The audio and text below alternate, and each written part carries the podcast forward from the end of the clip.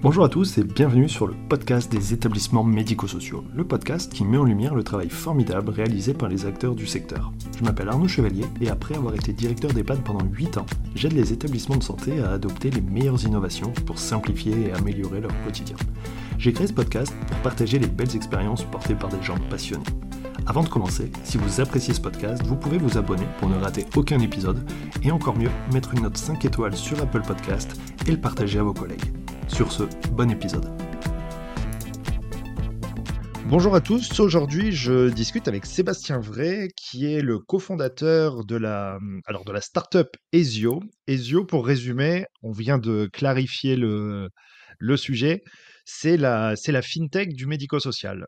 Donc fintech, c'est euh, voilà, une, société qui travaille sur la, la finance, mais euh, avec euh, un lien entre finance et technologie. Et notre sujet aujourd'hui, c'est de bah, de, voir comment, comment on peut améliorer dans les établissements, mais pas que dans les établissements, aussi à domicile, comment on peut améliorer le rapport à l'argent des personnes, comment on fait en sorte que les personnes vulnérables puissent continuer d'accéder euh, bah, à leur argent, à le dépenser, euh, parce que ça fait aussi partie des, plaisirs de la vie. Puis, et puis parfois, et par contre, ça peut être aussi une source de, de conflits et de difficultés.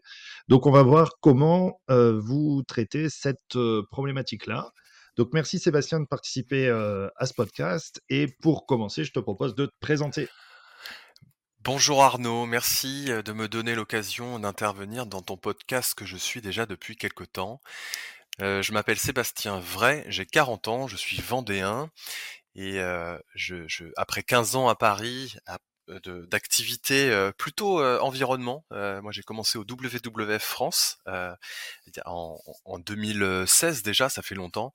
Et après être passé par la création d'une ONG sur de protection de, de, de, de la qualité de l'air, puis un bar à Paris aussi en mode électro bobo, voilà. je suis arrivé dans la création d'une entreprise qui s'appelait Courseur et qui gérait la livraison collaborative. Et on est on rentrait assez rapidement dans la Silver Echo parce que on avait la volonté nous de, de, de pouvoir mutualiser les trajets de, des voisins en campagne pour qu'ils puissent bénéficier à des personnes dites vulnérables mais qui ne pouvaient pas forcément se déplacer.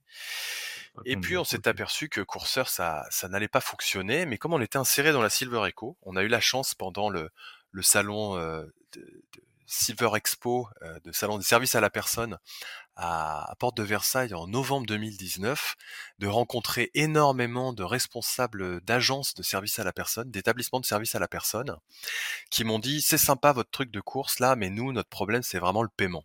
Le paiement des courses que les intervenants à domicile vont euh, réaliser au quotidien pour euh, ces personnes vulnérables.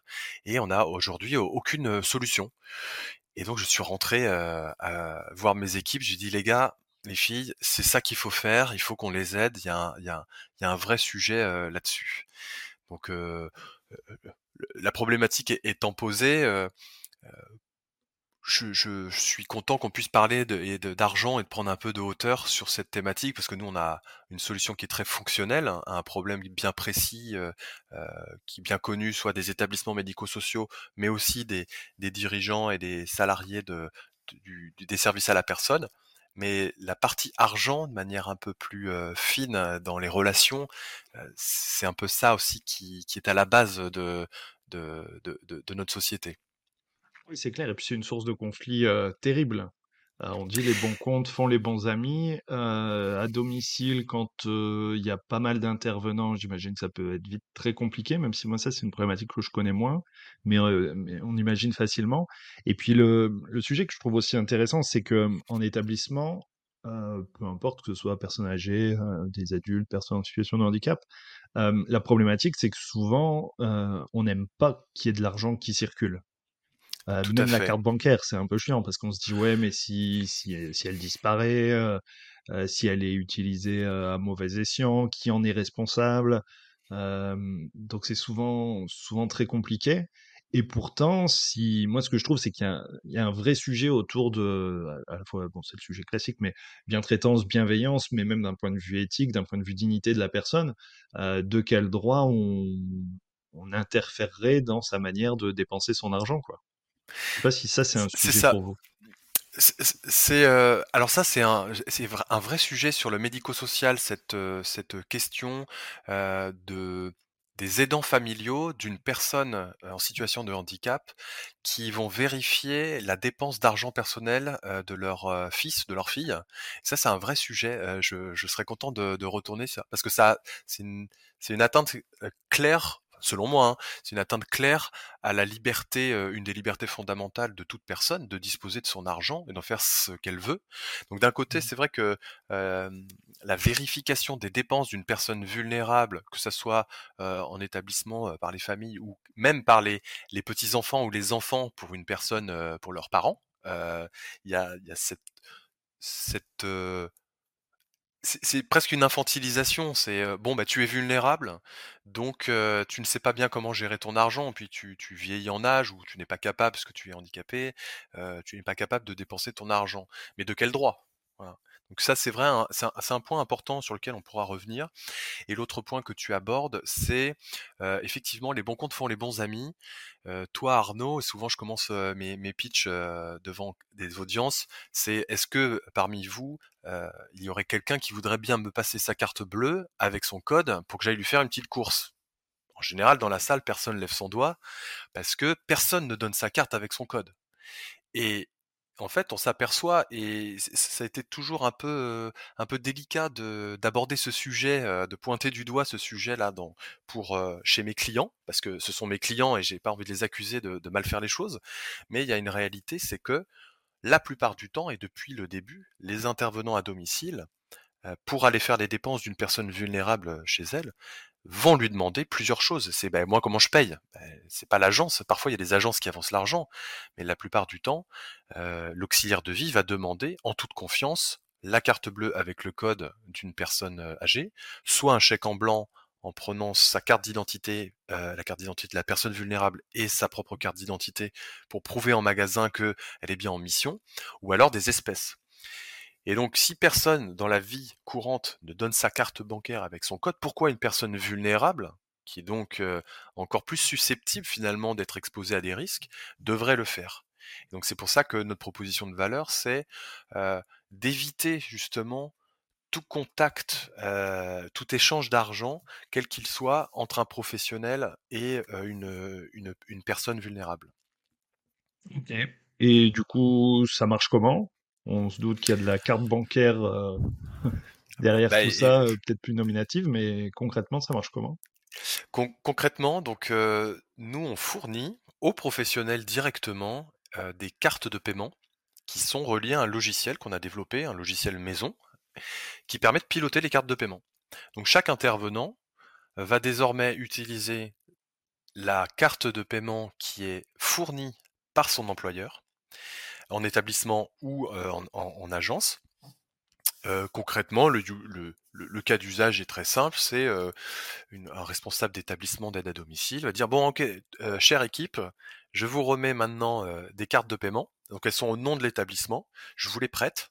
Donc dans le logiciel, il n'y a plus qu'à affecter la carte à quelqu'un, à un salarié et cette carte est chargée avec, l'argent des personnes vulnérables sous, sous réserve qu'il y ait un mandat de prélèvement SEPA qui soit signé pour alimenter ce compte. Et chaque intervenant va désormais avoir sa propre carte et aller faire les paiements, quelles toutes les courses, heu, la pharmacie, l'Intermarché, la boulangerie. Et chaque fois qu'un intervenant, réalise un paiement, il est alerté sur son téléphone pour lui dire: «Tiens, je sais que tu viens de dépenser de l'argent, dis-moi pour qui tu as fait les courses». Donc, la liste des bénéficiaires qui sont enregistrés dans l'établissement, de service à la personne. Et puis ensuite, fais-moi une photo du ticket de caisse, du justificatif, et tout est remonté en temps réel dans une interface qu'on a développée et qui permet donc à l'établissement de vérifier tous les mouvements, tous les paiements de tous les intervenants à domicile, d'en avoir les justificatifs et de pouvoir donner accès à l'extérieur, donc aux mandataires judiciaires, aux tuteurs, aux membres de la famille qui sont autorisés par la personne vulnérable, euh, un accès à l'historique des transactions et tout, euh, tout un tas de fonctionnalités d'export et de gestion de, cartes, de plafonds euh, qu'on a l'habitude d'avoir nous à titre personnel sur nos applis, nos applis mobiles. Donc c'est assez c'est OK. assez simple au au final, mais c'est juste c'est très adapté en tout cas à leur métier, ça fait plus de 2 ans et demi qu'on a adapté, concrètement à leur, mode, à leur fonctionnement, du quotidien, un outil pour, viser, à la fois la performance, et et surtout la sécurité. Je comprends. Donc le principe, c'est plus une carte bancaire professionnelle et mais qui est pas reliée au compte des des usagers. Pas du tout, C'est après il y a une effectivement, chaque refacturation, c'est ça? Alors on va éviter la refacturation parce que ça c'est un c'est chronophage et heu, on peut l'éviter. Le on ouvre alors? alors exactement, on ouvre un un on ouvre un compte en banque, heu, tampon pour chaque établissement. sur lequel on va venir prélever chaque bénéficiaire. Donc le compte personnel de chaque bénéficiaire va venir euh, alimenter ce compte. Donc ce qui fait que ça ne rentre pas en comptabilité parce que c'est pas de l'argent qui rentre pour la structure, c'est de l'argent qui appartient encore aux bénéficiaires. Donc c'est ce qu'on appelle un compte de tiers, c'est une gestion pour compte de tiers.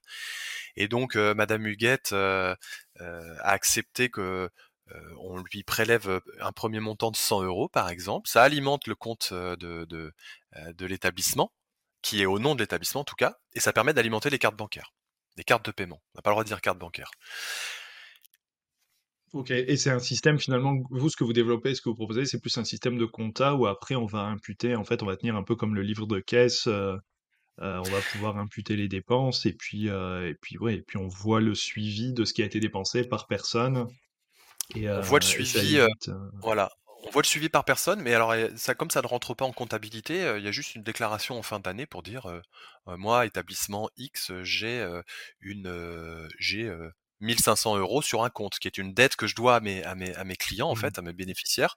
Mais il n'y a pas de comptabilité, c'est ça qui est bien. En fait, l'argent ne rentre pas sur le compte euh, Oui, je de comprends. fonctionnement Non de l'établissement. C'est ça, mais c'est la plateforme qui tient les comptes de tout le monde, Bien sûr, en direct et heu, en temps réel et avec les justificatifs et ça, c'est bien. Exact, exactement. J'ai une question, si comment vous plafonnez le le système? Ça veut dire que si j'ai mis 100 euros ou s'il y a eu un prélèvement de 100 euros de mon compte, comment on s'assure que, heu, les auxiliaires vont pas faire plus de 100 euros de dépenses pour moi? Alors ça, c'est, c'est une question centrale parce que c'était une vraie stratégie au départ. Heu, il y a ce que l'on pense dans les bureaux et il y a ce qui se passe dans la réalité sur le terrain. Ouais. Madame Huguette, on va définir avec elle que, par exemple, ses dépenses hebdomadaires de courses, c'est 100 euros. Oui, mais madame Huguette, si jamais, son micro-ondes casse et qu'il faut aller faire en urgence, un achat qui fait plus de 100 euros. En fait, bah, vous n'êtes, heu, vous êtes limité par, la technique, alors que la pratique veut que, bah, si on a envie de dépenser 105 euros pour madame Huguette, eh bien, on peut le faire puisque de toute façon, ces 105 euros vont être reprélevés sur son compte pour les remettre à l'équilibre. Donc en fait, on a on a préféré nous la flexibilité, de de ce que vivent les gens au quotidien, vous voyez? Ouais, je comprends. Non, mais OK, oui, c'est vrai que ça donne la la souplesse et c'est vrai que gérer l'argent, c'est moi, ce que je vois surtout, il y a ce côté de de de respect de la personne, hein. C'est vraiment une question de dignité, c'est de dire: «C'est son argent, heu, elle l'a gagné, elle a le droit de le dépenser comme elle l'entend». Sauf que la possibilité, c'est que souvent, elle est pas en mesure de le faire, elle a besoin d'être aidée, d'être accompagnée pour dépenser.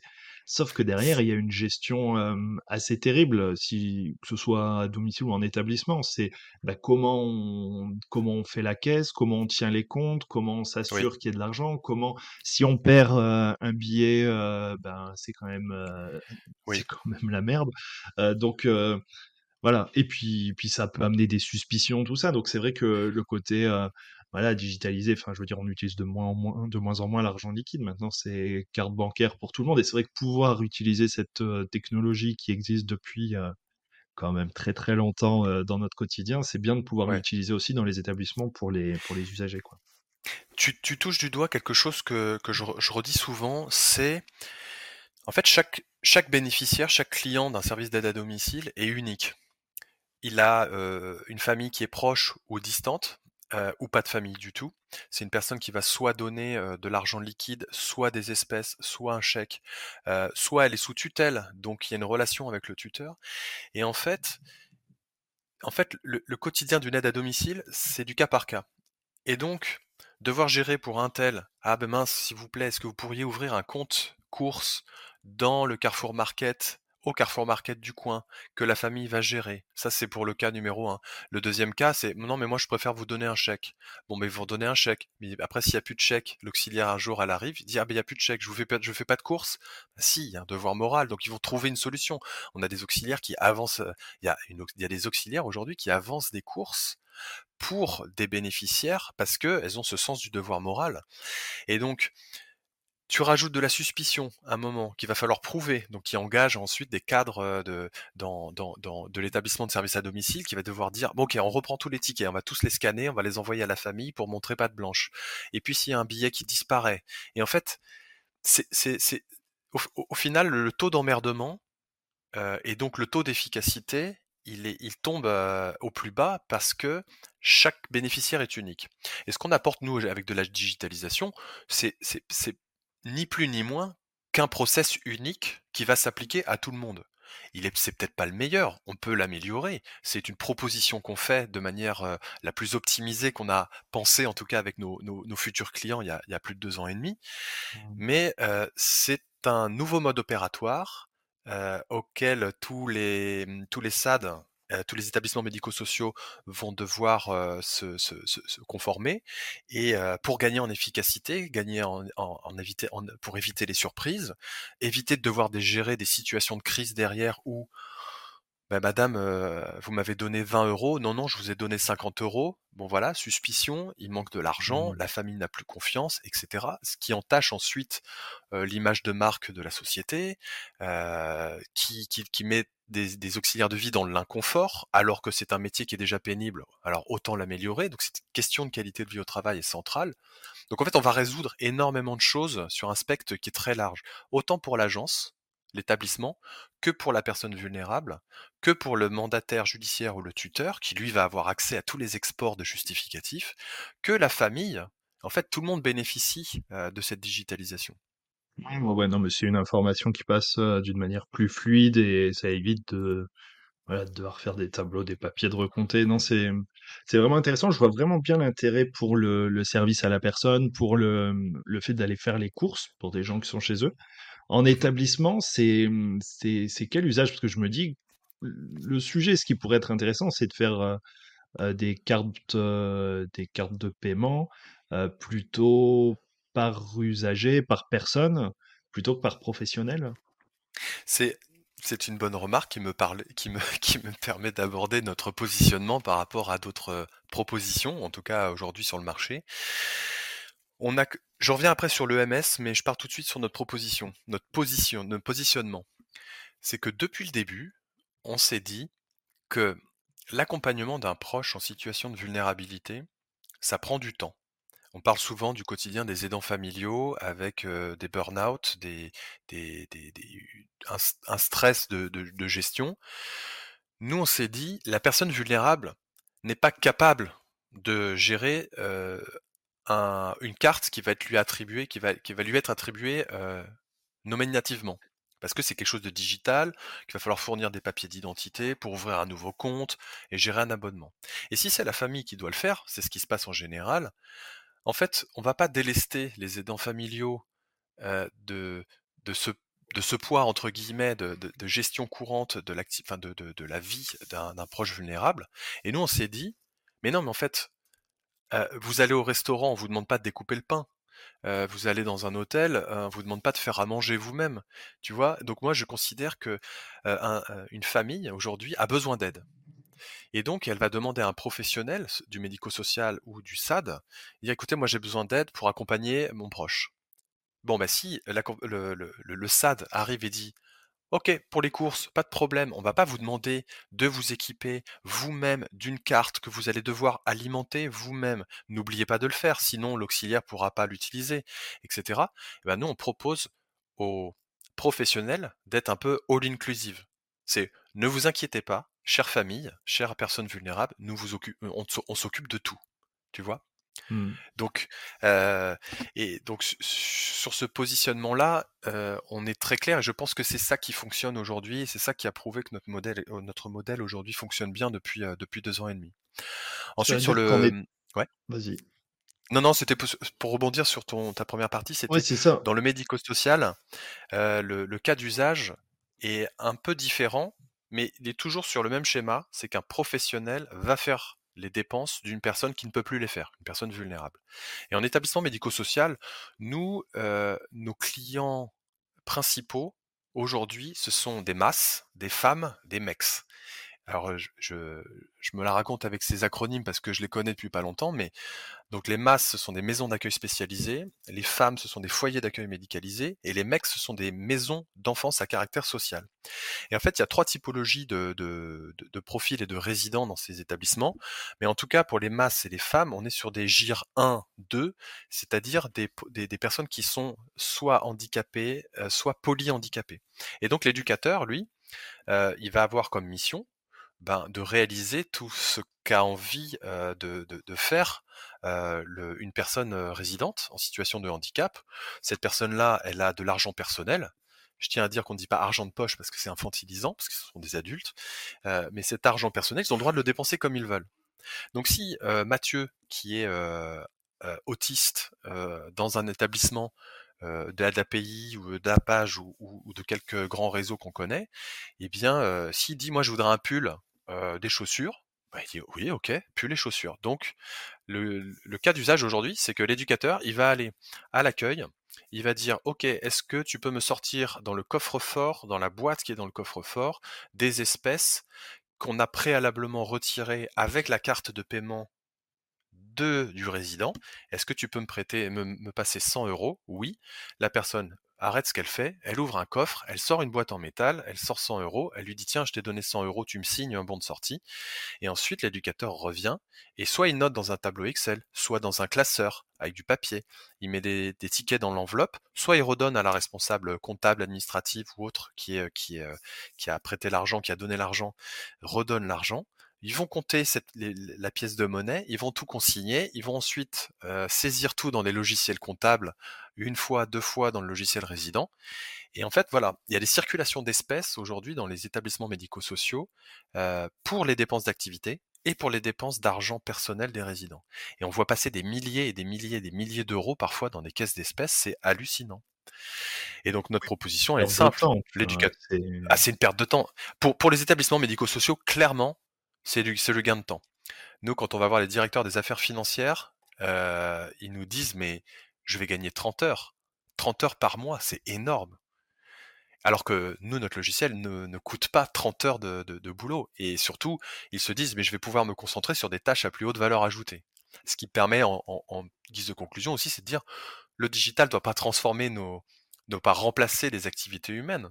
Euh, il est là pour euh, nous épauler sur des tâches répétitives, redondantes, à, faible valeur ajoutée. Ouais, non mais c'est clair. Et puis la personne qui gère la caisse, en fait là, elle est en congé, donc on fait comment pour aller faire les courses? Exactement. Le, il y a quelqu'un d'autre qui va dire ah bah oui, je sais plus comment on fait, mais tiens, je vais essayer. Puis bon, chacun va noter à sa sauce. Et puis si la personne à l'administration, elle est pas, euh, elle est pas disponible à 17h30 ou le week-end, bah comment on fait? Eh ben il, a, il aurait fallu anticiper le jeudi de retirer. Donc il n'y a pas de flexibilité. C'est-à-dire que Mathieu, lui, s'il a envie un samedi de dire, bah moi, je voudrais bien aller boire avec les copains, je voudrais bien aller boire un coca au, troquet du coin, ou si les éducateurs se baladent en voiture et puis disent, tiens, il y a un super, il y, y a un parc d'activités où on va manger au restaurant, et eh ben en fait, ils sont obligés de tout prévoir. Alors que là, l'éducateur, il a une carte bancaire dans sa poche. À chaque fois qu'il paye, il dit tiens, j'ai dépensé coca, frites, burger pour Mathieu, une paire de chaussures, une glace pour Michael. La sortie bowling, bon ça c'est l'établissement, donc je note que c'est pour l'établissement. Et en fait, tout est fluide, tout est tracé, et tout est beaucoup plus simple. D'accord. Parce que oui, on peut aussi considérer que c'est pour l'établissement. Ça marche aussi. En gros, ça revient à une carte pro classique. Euh... Exactement, exactement. Ouais. En fait, on peut affecter avec ces cartes, soit que c'est une dépense d'argent qui est imputable à un, à un résident, avec ses, son argent personnel, et okay. soit c'est une dépense d'activité. Alors dans, dans, le premier cas, quand c'est une dépense personnelle, et c'est là où je, je, je, je, reviens un peu à ce qu'on qu'on se disait aussi au début, c'est que normalement, Michael, il dépense, il veut s'acheter. Je, reprends l'idée du Bob parce que ça m'avait marqué, mais il veut s'acheter un Bob à 5 euros et ben en fait l'éducateur il n'est pas obligé, personne n'est obligé de mettre un justificatif pour dire qu'il y a un bob qui a été dépensé. Ce qui pose euh, deux questions. C'est parce qu'il y a des familles qui vont arriver et dire oui mais euh, euh, vous avez dépensé un bob à 5 euros pour mon fils, mais il en a pas besoin. Et en fait, j'ai eu des discussions avec des responsables d'établissement qui me disaient et comment trouver les mots et la pédagogie pour dire c'est pas à vous de décider si c'est bien ou pas pour votre enfant qui s'achète un bob ou pas? Donc il y a une espèce d'hyper-protection des familles qui, je pense, qui, qui existe parce que pour de, pour de, pour de bonnes raisons. Hein. mais, mais cette dépense de l'argent, en tout cas, maintenant que nous, on peut la flécher, la contrôler, la, la, rendre transparente, se pose la question de est-ce qu'on met justificatif ou pas justificatif? Oui, bien sûr. Après, de toute façon, vous proposez un moyen. Euh, c'est sûr que la question de est-ce qu'il faut dépenser ou pas, c'est un autre sujet. Est-ce qu'il faut justifier euh, Voilà, c'est clair que c'est complètement un autre sujet. Où là, on arrive vraiment sur une question éthique qui est intéressante. C'est est-ce que les gens font ce qu'ils veulent ou pas avec leur argent? Et tu vois, c'est là aussi la question de la, de la dignité. Euh, après tout, tu vois, par exemple, une personne âgée qui, euh, je reviens sur les personnes âgées, mais euh, bah, qui ont toujours eu de l'argent, des pièces, des billets dans leur porte-monnaie et tout, bah, déjà là, on leur dit, le porte-monnaie, on va le mettre au coffre parce que sinon vous allez le perdre. Et en fait, c'est ultra violent. Alors, le fait d'avoir une carte, tout ça, puis, alors c'est parce qu'ils sortent peut-être moins, ils ont peut-être moins de d'envie aussi de et encore c'est parce que c'est parce que je pense qu'on on empêche d'une certaine manière euh, pour protéger. Tu vois, c'est toujours cette question, hein, sécurité, liberté. Euh, autant sur la possibilité d'aller dehors ou le risque de chute, il y a aussi la question de l'argent. Euh, ce qui est ultra infantilisant. Tu vois, on donne pas d'argent à un enfant ou on fait gaffe à un petit parce qu'on sait qu'il va le perdre, il va le laisser traîner, puis après voilà. Donc et, c'est ça qu'il faut qu'il faut travailler. C'est Ouais, c'est le subtil dosage, c'est l'évaluation entre la protection de la personne et sa liberté. Oui, c'est clairement une question de liberté. On a, j'ai entendu, c'est ça, mais je, veux après, on pourrait même aller très très loin. C'est que une personne, moi, je, en fait, on a beaucoup de discussions avec avec avec nos clients qui sont très riches sur sur la tutelle aussi. Il y a des, des personnes, des anciens chirurgiens qui ont beaucoup beaucoup d'argent, qui commencent à faire n'importe quoi avec et qui sont sous mesure de protection avec des tuteurs. Et est-ce qu'on donc c'est une vraie question, c'est que le gars il va dépenser n'importe comment, euh, il va s'acheter un iPhone euh, tous les deux jours, tous les trois jours. Donc à quel moment en fait on lui dit mais vous en avez pas besoin et à quel moment on le prive de sa liberté pour sa protection, tu vois? Ouais, non mais c'est donc qui décide de ça à ce moment-là? Ben, Ça il y aura jamais vraiment de bonne réponse parce que c'est voilà c'est de l'accompagnement justement. Mais, mais déjà, juste le fait de permettre aux gens d'accéder à leur argent, même si c'est via un tiers, ça me paraît quand même super important. C'est vrai, tu as raison. En fait, ils pourraient dépenser ce qu'ils veulent, puisque aujourd'hui, et sans, sans être en tout cas en insécurité de devoir donner leurs propres moyens de paiement, mais en tout cas via le professionnel aujourd'hui, s'ils veulent s'acheter un fraisier pour célébrer quelconque occasion, tu dis à l'auxiliaire de vie, bah, aujourd'hui, je veux un fraisier. Bah, la, ben, la personne, l'auxiliaire de vie, elle dit, bah, écoutez, je vous ramène un fraisier avec grand plaisir. c'est ça. Tu vois, autant l'iPhone, c'est vrai que c'est un peu abusé tous les jours. Tu te dis quel intérêt. Par contre, euh, se faire plaisir sur un truc comme ça, aller au resto euh, tous les jours, et puis, euh, bah, pourquoi pas À partir du moment où ça lui fait vraiment plaisir et c'est son choix, et voilà, c'est ça vraiment aussi l'accompagnement c'est permettre et pas être. Et si, et si, et si cette personne a le Eh diabète, ben, bénéfice, risque, liberté, est-ce que tu, sécurité. est-ce que tu vas autoriser? Discussion en équipe. C'est ça. Non, pas, pas un fraisier tous les jours, madame, là, pour votre Et diabète. ça va être consensus, non, compliqué. mais après, et encore, tu vois. Pourquoi pas? Discussion, ouais. Et- Et encore, pourquoi pas? Enfin, je veux dire, c'est vrai. hein. Je veux dire, qu'est-ce qui. Moi, je, moi, je suis un. euh, je, suis plus un, libertaire, un libéral au sens euh, du mot liberté. C'est que bah, si j'ai envie d'emporter mon argent dans ma tombe, euh, je, enfin, si j'ai pas envie d'emporter mon argent dans la tombe, j'ai envie de le dépenser comme je veux, diabète ou pas diabète, je veux dire.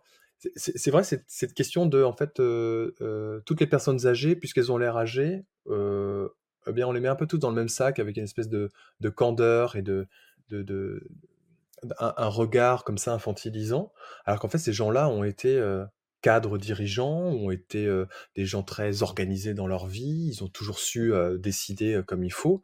Pourquoi, même à 80 ans, en fait? Parce qu'on a l'impression qu'ils perdent leur capacité, ils, seraient comme, ils, sont, ils sont quand même la même personne qu'ils ont été, Ouais et puis même pas, tu vois? On surprotège, hein. pourquoi je déciderais pas d'en C'est de la surprotection, tu vois? Est-ce que est-ce que toi Bah oui. tu manges bien et tous les jours? Équilibré, alors après tout, s'ils veulent, non. déconner un peu, bah, c'est tout. Tant que mais bon, c'est vraiment ça, hein, l'idée et de permettre ça, parce que c'est vrai que si juste, tu vois, une fois de temps en temps, la personne, elle veut se faire plaisir et qu'elle a pas accès à son argent, c'est quand même tellement triste, quoi. Moi, je trouve. Oui, je suis d'accord. Et et moi, c'est moi, j'ai une question pour toi aussi, c'est dans les EHPAD, hem, je moi, je me demande aussi, quelqu'un qui est dans sa chambre, qui a ses meubles, qui a ses tableaux, qui a sa télé, heu, pourquoi, heu, ou comment ça se passe si moi, je à 85 ans, je veux, heu, m'acheter quelque chose? Comment ça se passe Mmh. aujourd'hui dans les EHPAD? Est-ce qu'il y a quelqu'un qui va me dire: «Bah oui, si vous voulez, je vais vous faire une petite Mmh, course»? Non, bah, ça va dépendre. C'est vraiment souvent, c'est la famille. Parce que tu vois, finalement, l'EHPAD a pas cette responsabilité-là. Tu vois, finalement, le service à domicile qui vend une presta d'accompagnement et d'aller faire les courses, bah, forcément, il fait les courses et ça fait partie de son rôle. En EHPAD, techniquement, heu, il y oui, a pas ça. Les gens doivent venir avec leur mobilier, dans le meilleur des cas, ou alors on propose un mobilier fixe et du coup, c'est c'est réglé, ils ont même pas besoin de venir avec. Heu, ils veulent s'acheter quelque chose, ils mmh l'achètent, tu vois? Donc ils passent par leur famille. En général, on va passer aussi par le tuteur, où l'EHPAD, l'établissement va un peu se désengager en disant: «Bah, écoutez, oui, nous, heu, on n'est pas là pour faire vos courses et acheter vos trucs. C'est vous êtes autonome enfin, vous êtes libre», tu vois? Et à vous de le faire. Heu, si vous êtes sous tutelle, ben, on va solliciter le tuteur, sauf que le tuteur, bah, ça risque de prendre un petit peu de temps. Ou alors, heu, ou alors, moi, tu vois, je et le je les je les faisais dans un établissement. On on achetait des trucs, on commandait et puis après on on refacturait, en fait. Mais c'est assez rare que ça se passe comme ça. Et puis c'est une manip, ouais, c'est un peu parce que ça pourrait être un vrai service de confort, hein, dans les EHPAD. Ouais, bah, y a oui, Mais c'est sûr que, mmh, tu touches un point un autre point important que j'ai vu passer, c'est, heu, dans les EMS, les établissements médico-sociaux, beaucoup de directeurs et directrices s'interrogent sur: «Oui, mais c'est pas mon rôle, moi, de gérer l'argent et les dépenses des résidents. Ça devrait être à la famille de s'en occuper» et c'est vrai que d'un point de vue, réglementaire, les les les établissements, il n'y a pas de contrat de délégation pour dire: «Je vais gérer l'argent de votre fils». Mais c'est un devoir moral qu'ils, heu, qu'ils prennent, enfin qu'ils prennent à cœur en tout cas et c'est cette autre question aussi, par exemple, dans les services à la à domicile. C'est vrai ce que tu dis, c'est que beaucoup de services à domicile ont internalisé cette responsabilité. Ça devient leur bah, une responsabilité d'avoir dépensé. Parce qu'ils pourraient dire: «Moi je» ex exactement, ouais, c'est une presta, mais cette presta donc elle engage leur responsabilité et on a des services d'aide à domicile qui ont dit: «Nous, on ne gère pas les courses, on demande aux familles de le faire. Comme ça, on n'a pas à gérer d'argent». Et certains se disent, bah oui, quand on leur présente Ezio, ils disent: «Oui, mais c'est super votre truc, mais nous, on n'a jamais internalisé cette prestation, donc on ne veut pas prendre la responsabilité qu'un jour on nous accuse de, heu, vol ou de pas vol ou autre». Donc il y en a qui le font pas. Et dans les EHPAD, c'est ce que tu disais, bah, heu, vous n'avez pas pris la responsabilité, mais vous pourriez. Moi, je trouve que ça aurait du sens dans cette, heu, grande rénovation, des EHPAD, qui est ce qu'on appelle des services de confort, qui comptent par par par exemple, bah, de de quoi avez-vous envie? Heu, finalement, ce sont, ce sont vos dernières années, hein, faut pas faut on peut oser le dire. Ce sont vos dernières années, vous avez un peu d'argent. Est-ce qu'il y a des choses qui vous feraient plaisir? Et nous, on va vous les acheter et on les impute sur votre compte Ezio, plutôt que de vous les refacturer, mais en tout cas, on s'en occupe avec grand plaisir, Alors, c'est vrai, moi, c'est un sujet que, tu vois, je prends un peu d'une manière différente, mais je suis assez d'accord. Alors après, les EHPAD, on leur en demande toujours plus et on leur tape toujours plus sur la gueule. Donc à un moment, aussi, heu, voilà.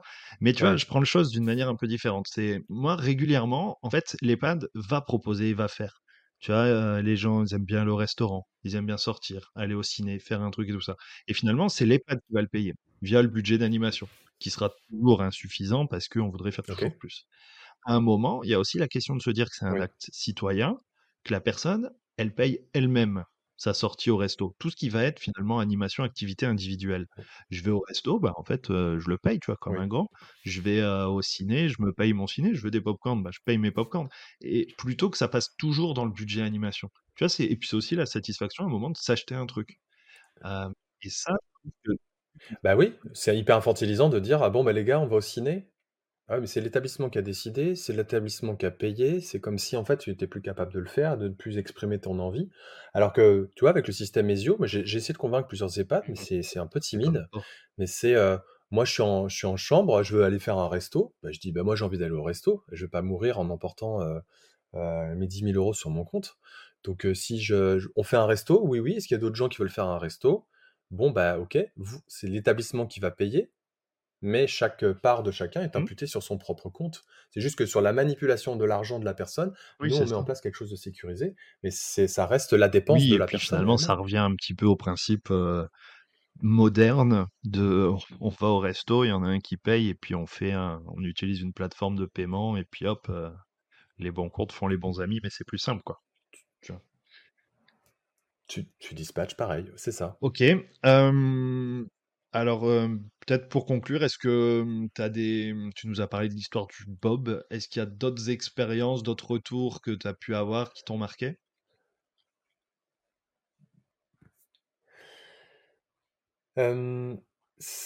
C'est plus, j'ai plus quelque chose sur la, mmh, la digitalisation en fait d'un secteur, heu, médico-social, donc à la fois les SAD et les établissements médico-sociaux, où c'est vrai qu'on leur demande on leur demande toujours plus, toujours plus de qualité, toujours plus de contrôle, hem et à la fois très peu de propositions, je trouve, sur, heu, la digitalisation et je suis très heureux en tout cas, d'avoir beaucoup de clients qui nous disent: «Bah, en fait, merci d'exister. C'est merci de vous être intéressés un sujet». C'est un petit sujet, mais c'est un sujet, qui fait quand même caillou dans la chaussure. Merci de vous être, heu, penchés sur la question et et mmh donc, il y a beaucoup de profils, en tout cas de responsables d'établissements, qui, sont très contents de pouvoir faire évoluer leur métier, de dire qu'aujourd'hui le paiement sécurisé, transparent, par nos propres moyens, ça doit être un nouveau standard de qualité. Donc ils font évoluer leur métier, ils tirent tout le monde en fait, heu, dans cette direction et à l'inverse, on a beaucoup encore de réticences, mais c'est un peu comme dans tous les métiers, il y a souvent des statistiques qui sortent sur le taux d'innovation par secteur d'activité. Heu, il y a forcément un grand nombre de personnes qui sont réfractaires, ne serait-ce que par la difficulté de changer, l'ensemble du processus interne. C'est plus ça la grande difficulté, heu heu, à laquelle nous on se heurte. C'est pas notre logiciel parce que quand on en fait la démo, ils nous disent: «Bon, c'est très simple, vous avez des cartes, vous les alimentez et puis, on voit, on voit tout passer». C'est plus la conduite du changement qui est qui est aujourd'hui, difficile parce que, ça implique beaucoup de gens, ça impl ça implique des processus, de d'organisation en interne, de de conduite du changement qui font peur à Oui, beaucoup de gens certain.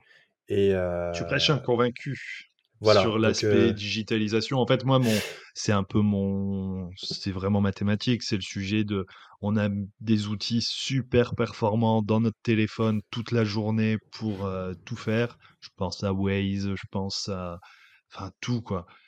Des ouais WhatsApp pour communiquer et tout. Tu arrives en établissement, il y a plus rien quoi. Éventuellement un peu de logiciel, et il y a mais plus rien. voilà, sur des c'est même pas forcément du web, tu vois?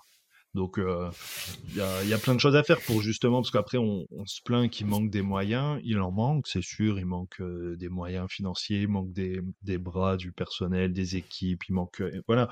Mais on peut déjà tellement gagner de temps, d'énergie et de résultats avec du, avec des outils plus performants en s'appuyant sur, euh, et simple, ouais. Des Bah, il faut que ce hein. soit simple.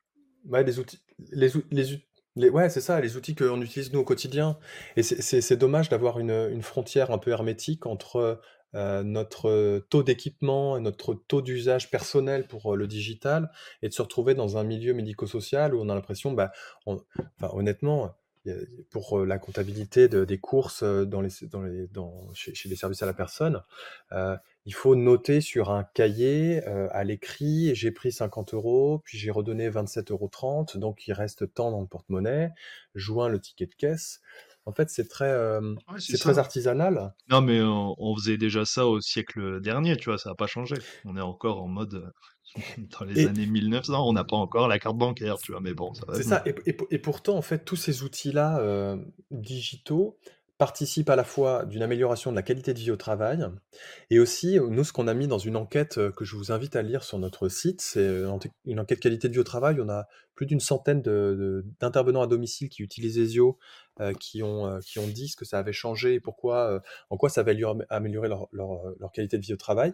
Et on a glissé une à deux questions sur le sentiment de reconnaissance à l'égard de l'employeur. Et aujourd'hui, on touche au management. Je, suis en peine sur. Je, vois de la, je suis auxiliaire de vie, je suis éducateur. Je vois de la redondance et de la pénibilité dans certaines tâches du quotidien. J'en réfère à mon supérieur, au chef de service, à mon directeur d'établissement. S'il il écoute, parce que c'est une demande partagée, et qui met en place un outil qui simplifie la vie à tout le monde, le sentiment, un, d'avoir été écouté, deux, d'utiliser quelque chose qui nous fait gagner du temps, d'être un peu plus moderne, peut-être un peu plus raccord avec la, modernité dans laquelle on vit, eh ben, ça participe à, améliorer le sentiment de, reconnaissance à l'égard de l'employeur. Et ce sentiment de reconnaissance, il est hyper important parce qu'aujourd'hui, on est dans des métiers en tension, où le turnover dans les SAD, dans les SAD c'est le problème numéro un, euh, que euh, pareil, il y a des difficultés de recrutement, parce qu'une fois qu'on a recruté quelqu'un, il eh ben, faut le garder. Mais si on met en place un bon management, avec des bons outils, une bonne conduite du changement et autres, bah, je dis pas qu'on va garder les gens, mais au moins peut-être qu'ils resteront un peu plus longtemps et qu'ils apprécieront un peu plus leur métier parce qu'on leur, aura, on leur aura enlevé un peu de pénibilité, on leur a donné un peu de confort dans le travail. Je suis d'accord. C'est un sujet euh, traité très récemment sur ce podcast de l'accompagnement des équipes et de la charge émotionnelle. Et c'est vrai que euh, gérer l'argent des autres, avoir de l'argent dans sa poche, ce qui n'est pas à soi, c'est du stress. Et euh, il y a déjà assez de stress comme ça chez les équipes. Donc si on peut leur retirer ça, ben, c'est une bonne chose. C'est ça. Et donc on va nous rétorquer, oui, mais ça, ça coûte cher, c'est de l'investissement, plus ce logiciel, plus ce logiciel, plus ce logiciel. Et donc voilà, il y a des logiques comptables qui sont euh, court-termistes et qui font prendre des décisions qui, selon moi, sont pas bonnes à long terme. C'est-à-dire qu'on va rester empêtré dans des fonctionnements euh, euh, artisanaux, alors que dire ce logiciel me coûte 100 euros par mois mais derrière me fait gagner 200, 300, 400 euros en temps de travail, en inefficacité, en, comment dire, en gain immatériel aussi, ce stress, euh, cette, euh, ce sentiment en fait de faire. Ça, tout ça, malheureusement, on le mesure pas. Non, on le mesure pas, mais pourtant ça, se voit. En tout cas, si ça se mesure pas, ça se sent. On sent là, on peut palper le, sentiment de bien-être de ces équipes, euh, s'ils sont efficaces, s'ils sont bien dans, dans, dans, dans notre boutique. Oui, tu vois. Non, mais c'est clair. Enfin voilà. Euh, ok. Pour euh, conclure, si on est, euh, si on rencontre cette problématique de, de, pas de galérer à gérer l'argent des, des, usagers, des bénéficiaires, des personnes qu'on accompagne, si on est intéressé par ta solution, comment on te contacte? Alors le plus simple, c'est de nous envoyer un petit message depuis notre site, nom prénom nom d'établissement. On vous rappelle très rapidement. Euh, soit vous nous poquez sur LinkedIn, euh, Siegfried, euh, Mathilde, Claire, Sébastien, on est sur LinkedIn. Ne faut pas hésiter à nous envoyer un message. Et en plus, de toute façon, il y a un numéro en ligne, vous tomberez sur Mathilde pour, pour discuter. soyez curieux, s'il n'y a pas de besoin dans votre établissement, on ne vous forcera pas la main. Ça n'a aucun sens. Donc on fera toujours une évaluation de besoin, c'est-à-dire qu'on va voir comment vous fonctionnez et après, on vous dira très honnêtement, ça, on peut vous aider, ça, c'est un peu inutile, ou ça, c'est gadget. Donc, soyez curieux, venez voir. Vous pourrez comparer avec votre mode de fonctionnement. Et vous serez de toute façon euh, toujours libre, on ne vous met pas le couteau sous la gorge pour signer un devis chez nous. Ça marche. Eh ben, merci pour toutes ces infos. Et puis peut-être à bientôt. Merci Arnaud. Avec grand plaisir. À bientôt. Merci d'avoir écouté l'épisode jusqu'au bout, j'espère que le sujet vous a plu et qu'il vous inspirera. Pour m'aider à faire connaître le podcast, abonnez-vous sur votre plateforme d'écoute préférée ou notez-le et partagez-le sur vos réseaux sociaux. N'hésitez pas à me contacter sur LinkedIn pour toute remarque ou proposition de sujet. Bonne journée et à bientôt sur le podcast des établissements médico-sociaux.